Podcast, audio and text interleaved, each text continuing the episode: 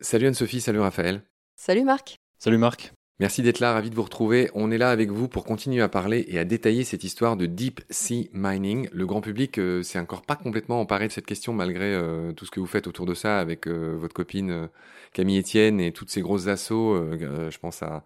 Bah tiens, tu veux pas rappeler les gros assauts qui sont autour de vous? Oui, en France, la principale c'est Greenpeace. Il y a aussi WWF, il y a aussi Sea Shepherd, il y a le comité français de l'IUCN, donc l'Union internationale de conservation de la nature. Il y a aussi la Fondation de la mer, la Fondation Tara Océan. Enfin voilà, il y a une constellation de. Tous les gros calibres de la défense, on va dire, euh, de l'environnement et de l'océan en particulier.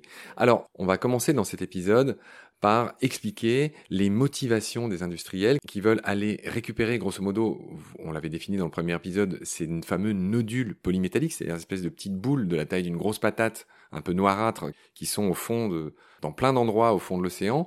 Donc, en gros, qu'est-ce qu'ils disent? Pourquoi ils veulent aller récupérer ça?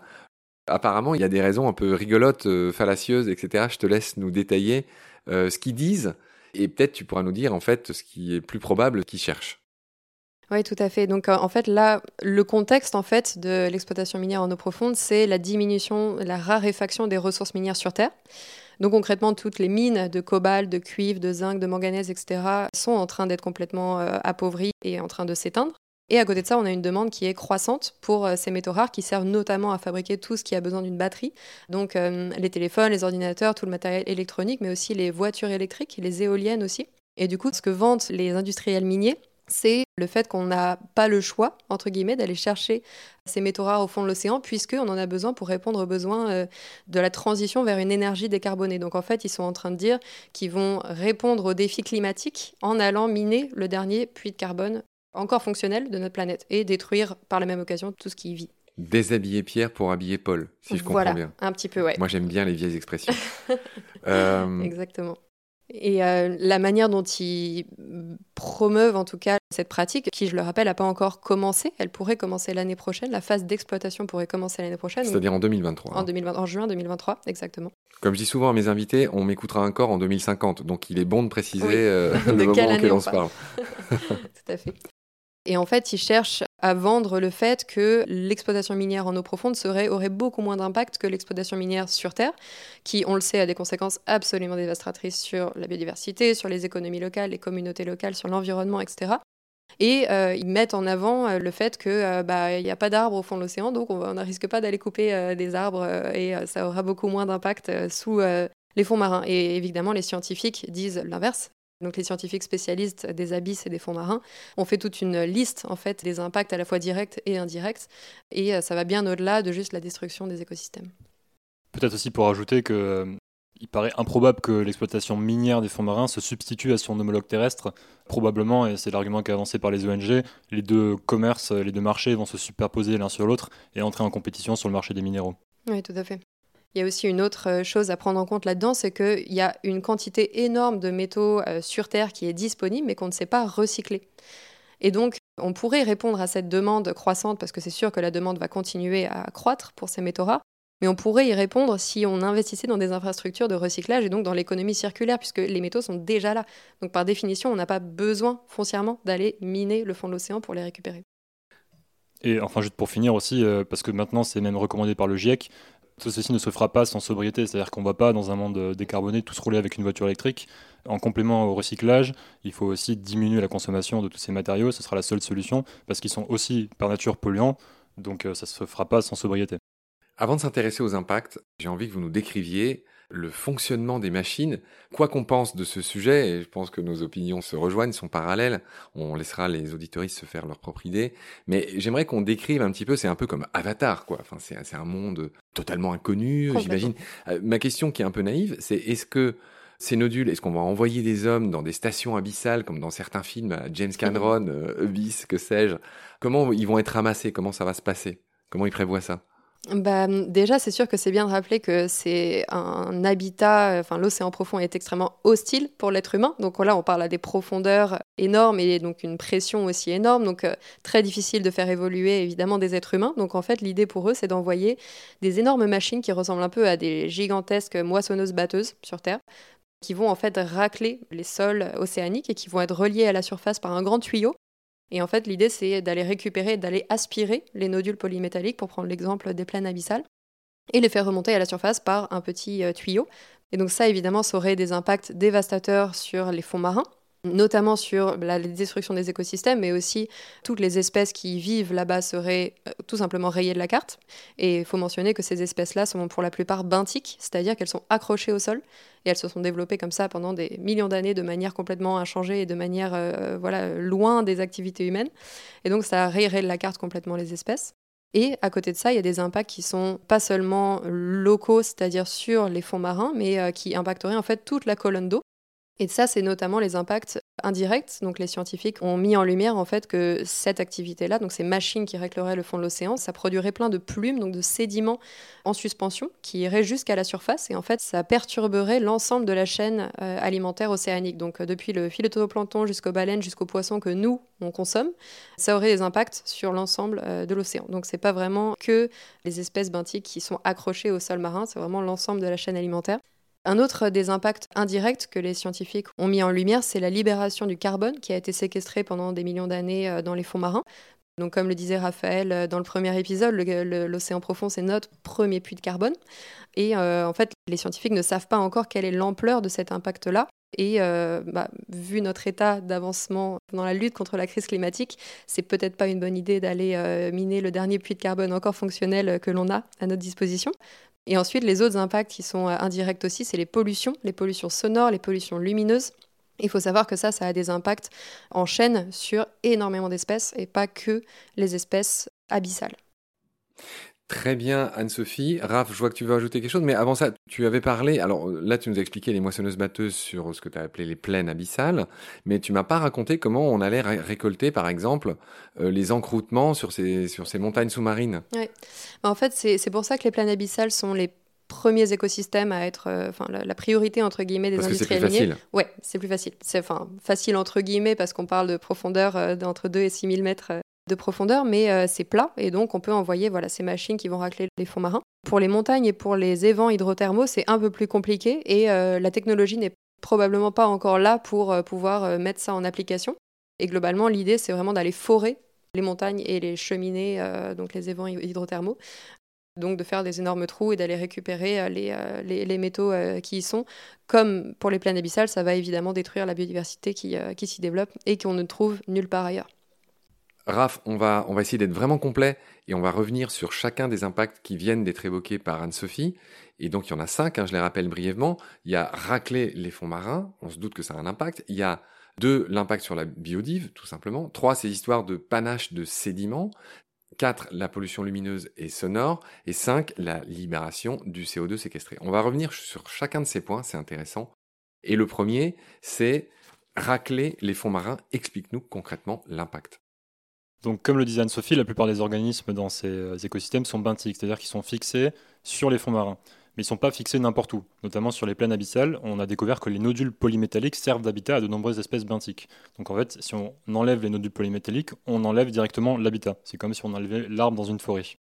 C'est difficile de savoir quelles conséquences ça va avoir parce qu'on a très peu d'informations sur le fonctionnement de ces écosystèmes.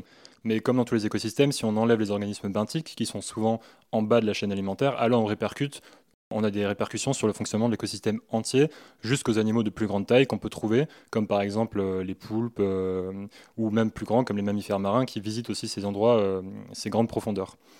Un autre habitat qui va être impacté, c'est par exemple celui des monts sous-marins, qui sont des écosystèmes extrêmement productifs à travers leur forme. L'eau vient se répercuter contre le mont, ce qui crée des espèces de courants ascendants et extrêmement riches en nutriments. Donc il y a énormément de coraux profonds, de coraux d'eau froide déjà, qui peuplent ces monts sous-marins.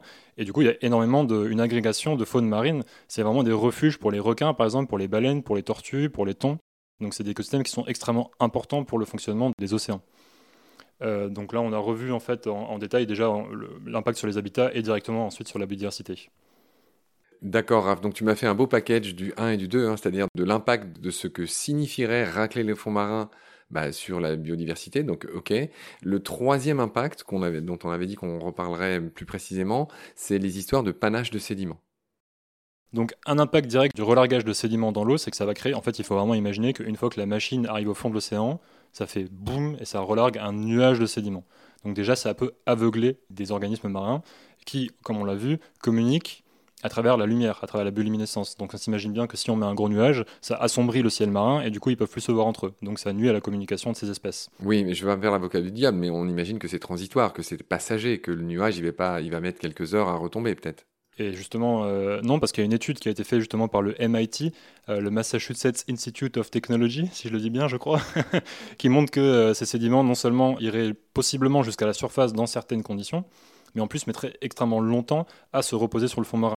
En plus, au-delà du fait que ces sédiments, quand ils sont là, sont problématiques, ils sont aussi problématiques quand ils sont plus là, puisqu'on a pour hypothèse que ça, remet des, métaux lourds dans l'eau qui pourraient s'accumuler dans la chaîne alimentaire et finir, du coup, forcément jusqu'en surface, jusque dans le poisson qu'on consomme en fait. Donc ça pourrait polluer en métaux toxiques toute la chaîne alimentaire océanique.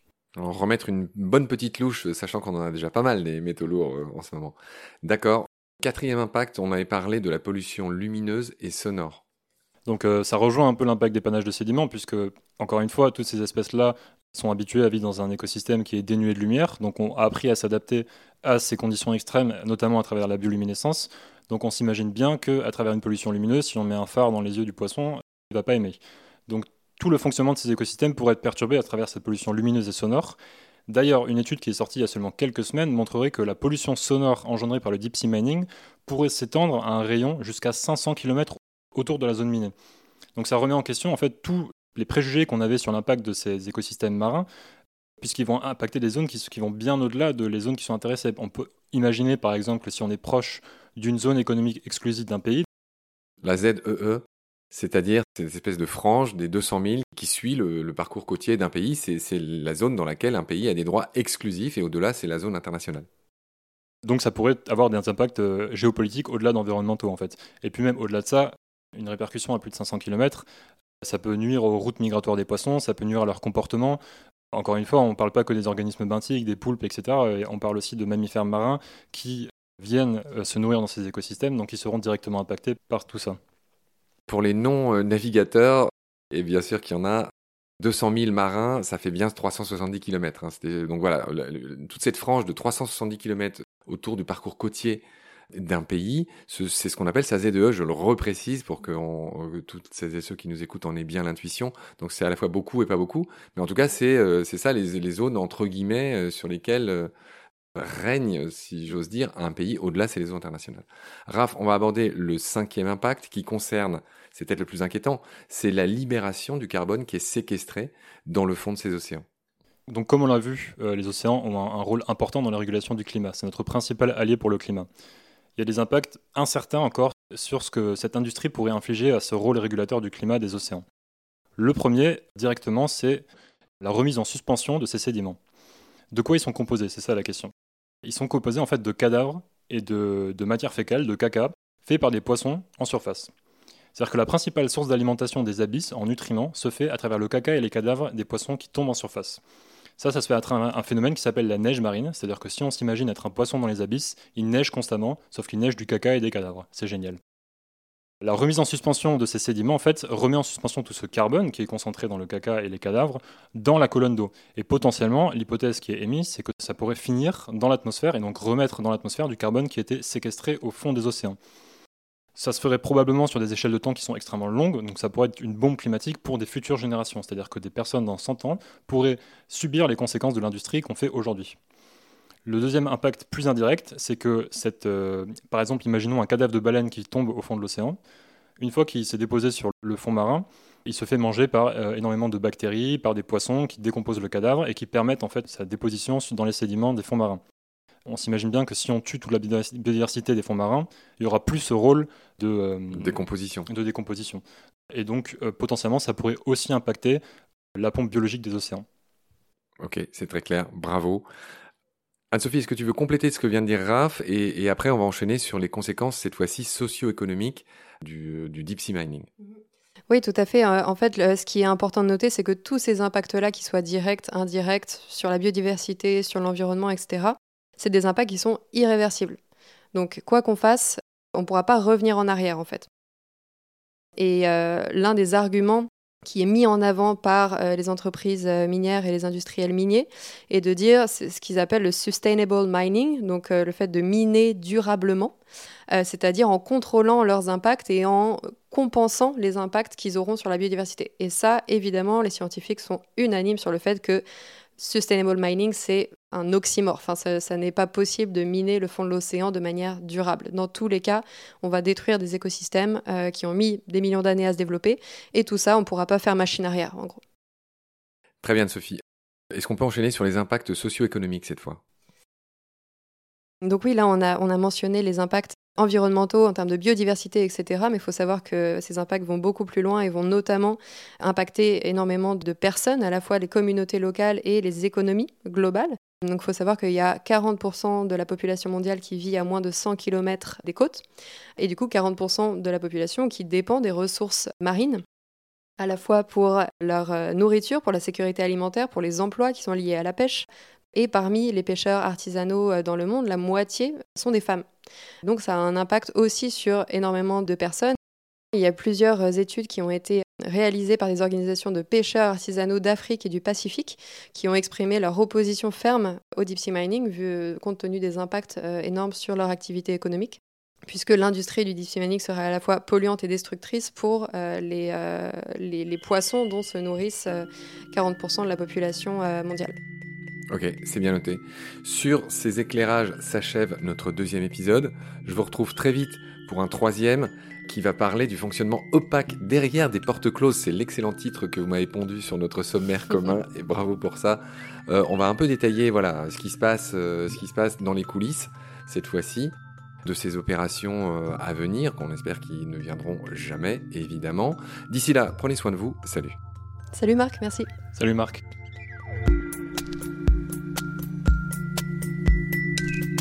Pendant notre combat, nous deux, tu avais l'œil du tigre, tu en voulais ce soir-là. Il faut que tu retrouves ça maintenant. Et la seule façon, c'est de recommencer au commencement. Tu vois ce que je veux dire?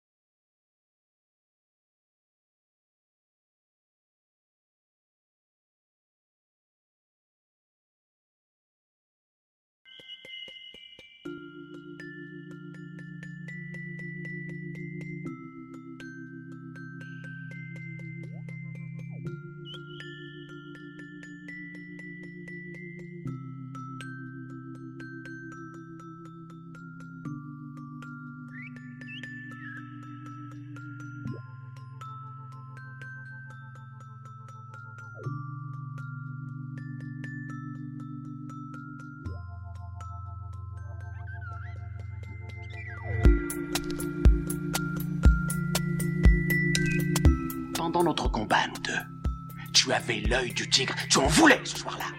Il faut que tu retrouves ça maintenant. Et la seule façon, c'est de recommencer au commencement. Tu vois ce que je veux dire?